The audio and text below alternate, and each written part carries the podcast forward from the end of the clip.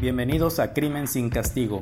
He creado este podcast para exponer los casos alrededor del mundo de crímenes perpetrados vilmente bajo una impunidad total y frente a unas autoridades que prefieren voltear a otro lado y seguir ocupándose de sus asuntos vanos, en lugar de impartir la justicia expedita que se requiere de ellos. Muchas de las veces, tristemente en miles de casos, se cuenta con las pruebas irrefutables de los hechos y los encargados de velar por la seguridad de los ciudadanos simplemente se niegan a actuar, dejando al descubierto una ineptitud inaceptable y absurda, y una corrupción que tiene podrida por dentro los sistemas de justicia, no solo de México, sino del mundo. Tal parecería que el acceso a la misma es solo para los pudientes, solo para los que tienen palancas, solo para amigos de poderosos, solo para quienes tienen el dinero para comprarla. Estaremos exponiendo casos indignantes y aterradores que han quedado en el olvido, a los cuales la avalancha de noticias a la que diariamente estamos sometidos los borra sin piedad de nuestro recuerdo y atención, dejando así el camino libre para el siguiente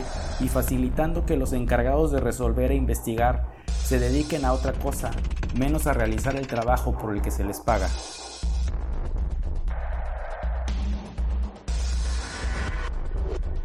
Y bueno, pues lo dicho, sean bienvenidos a Crimen sin Castigo. El primer caso que vamos a exponer es el que ha llamado mi atención mucho en estos días por lo indignante que es y por el coraje que da leerlo, cómo las autoridades se han comportado eh, para poder impartir la justicia que deben. Desde hace más, ya que va a cumplir, ya cumplió un año este caso y no se ha podido resolver, no ha podido estar eh, la afectada segura de que esto ya no va a volver a pasar, todavía tiene miedo de que estos señores que se confabularon para atacarla de una manera sumamente cobarde puedan quedar libres y puedan hacerle daño a ella o a su familia.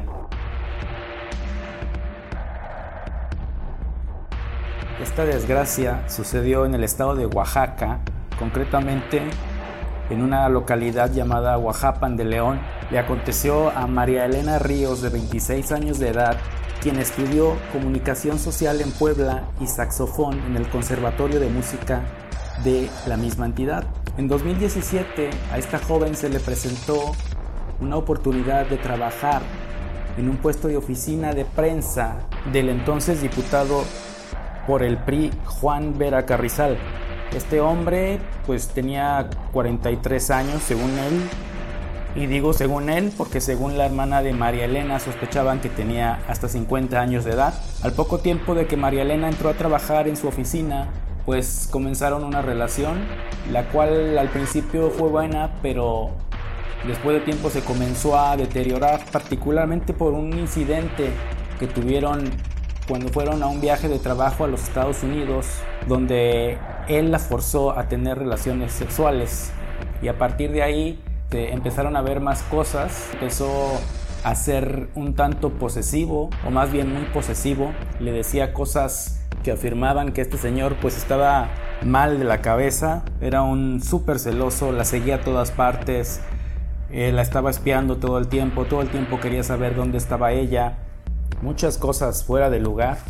Leo textualmente lo que algunas de las cosas que le decía. Decía que era mi dueño, que me iba a ser un hijo, que sin él yo no era nada, que si lo dejaba Dios me iba a castigar. Él se sentía Dios al creer tener el derecho de arrebatarme la vida. Que la pensara dos o tres veces porque yo no conocía el gran poder que él tenía económico político en Oaxaca.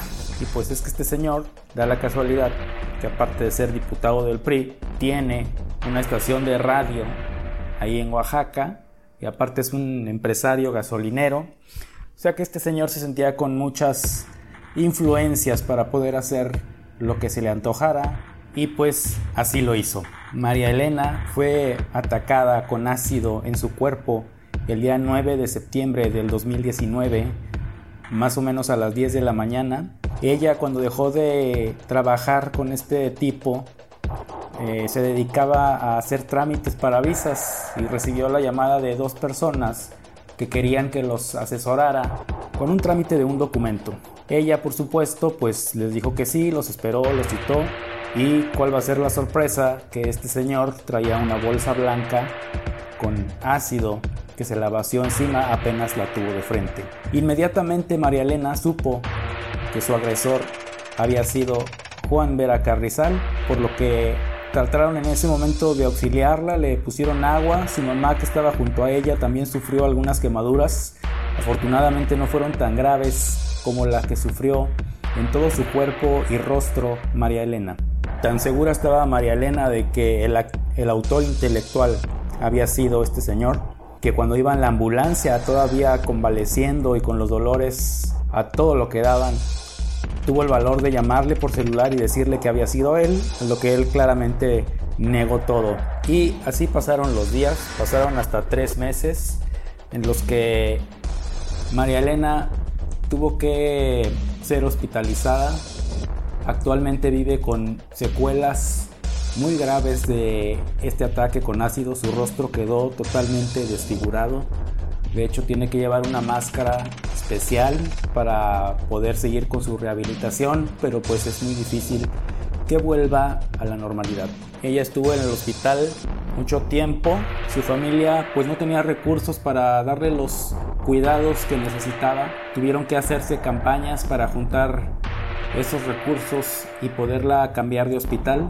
Y mientras tanto, como si no fuera poco lo que le había pasado, María Elena y su familia creen que este no fue un arranque de celos, sino que este señor lo estuvo planeando desde el mes de abril.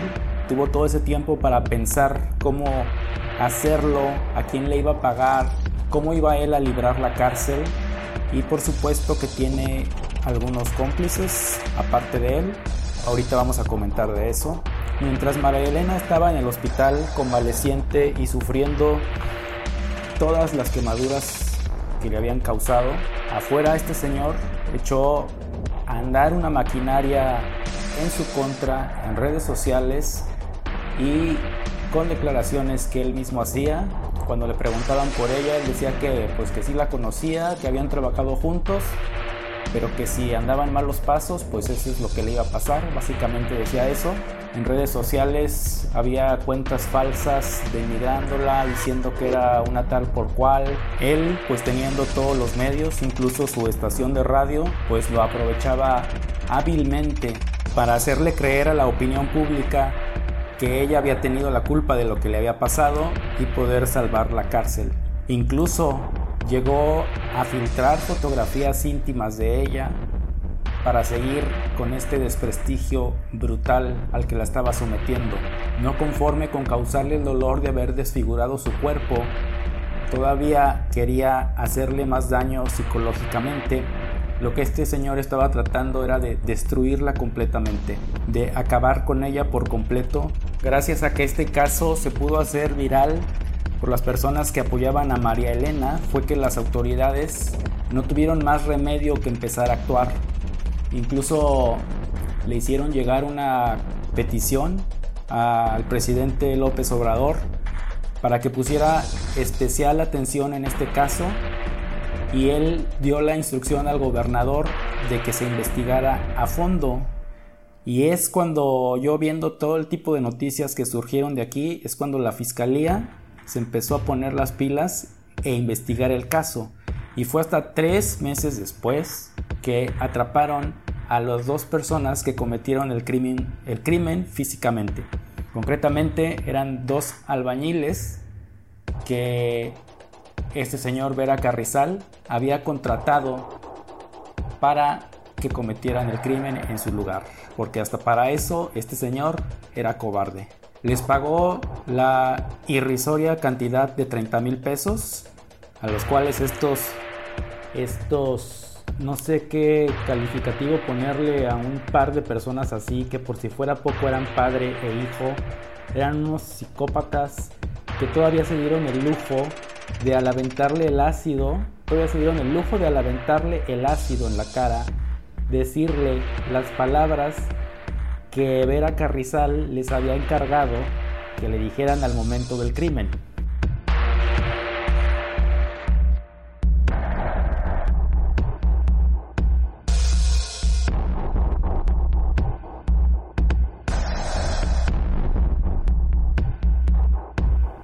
crimen hubo seis implicados, Vera Carrizal y su hijo, los dos albañiles que también eran padre e hijo, y una tercera persona que conoció a Vera Carrizal desde abril del 2019 de nombre Rubén y que trabajó en una de sus gasolinerías, donde se hicieron amigos y tenía el señor Rubén una relación muy cercana a la familia de Vera Carrizal, por lo que él fue el encargado de realizar la logística del ataque.